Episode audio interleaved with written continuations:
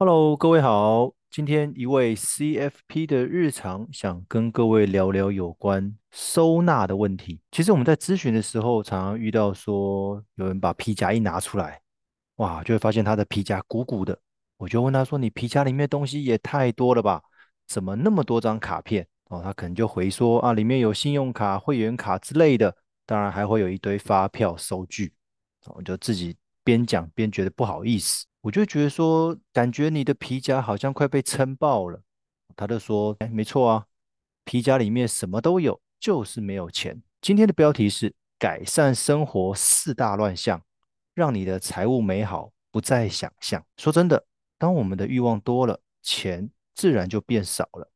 因为所有的一切都是用钱换来的。其实环视一下我们的生活周遭，哪些东西是有着深层价值，又有哪些东西有着表面价格？当然，这或许没有标准答案，但是我们可以从接下来的这四个地方来检视一窥我们理财上的可能盲点。第一个，钱包乱。日本的财务顾问曾经说过一句话，他说：“对钱要尊敬，要让它有个舒适的环境。”付钱的时候要双手奉上，感谢他替你带来的一切。或许你会觉得他这么说太过严肃了，但我们仔细想，如果对钱的思维一旦不同，在使用钱的方式上面就会有所不同。皮夹应该是钞票为主，卡片单据为辅。如果今天本末倒置，就有喧宾夺主的嫌疑，而且。当你皮夹里面的卡片单据的数量多过钞票的数量，也就同时意味着你的支出频繁、支出过高，有极大的可能你在财务上面是处于一团乱的状态。毕竟皮夹是钱住的地方，你只要整理干净，自然会吸引更多的钱进来住。所以整理皮夹这件事情很重要，对财务上面来说。第二点，家里面乱，我常常在想。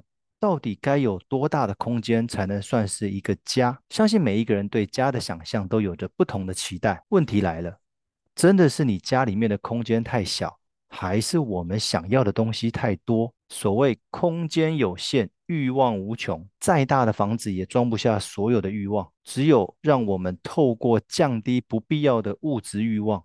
妥善的收纳整理，才会有舒适的居家环境。说真的，家应该是堆放美好的生活回忆，而不是那些可有可无的物品。所以家里面乱这件事情，你要好好的整理一下。再来一个，手机荧幕、电脑桌面乱。我们常常会下载一些有趣的 App，下载之后就任意放在手机荧幕的一个角落，让手机上面有着满满好几页的 App，杂乱无章。需要用到的时候，要花上好几分钟才找得到相关的应用程式，不仅浪费时间，有时候在找的过程当中，也让你的心情变糟了。而电脑桌面有是有着一样的问题，无论你今天是透过 email、随身碟，还是电脑版的 Line 等等，每天可能都会有不少的档案会传到你的电脑里面。但是，请问你会把这些档案下载到哪里？该不会因为贪图能够快速下载，或是未来某一天找寻能够较为容易，就全部堆放在电脑桌面上吧？不要让 3C 的桌面被档案或程式堆得像垃圾场一样。因为当我们使用效率被影响，这个可是间接也会影响到我们的财务哦。所以手机的桌面、电脑的桌面，这里面也需要整理一下。第四个，办公桌乱。既然 3C 的界面要整理，那实体的办公桌面当然也要留意。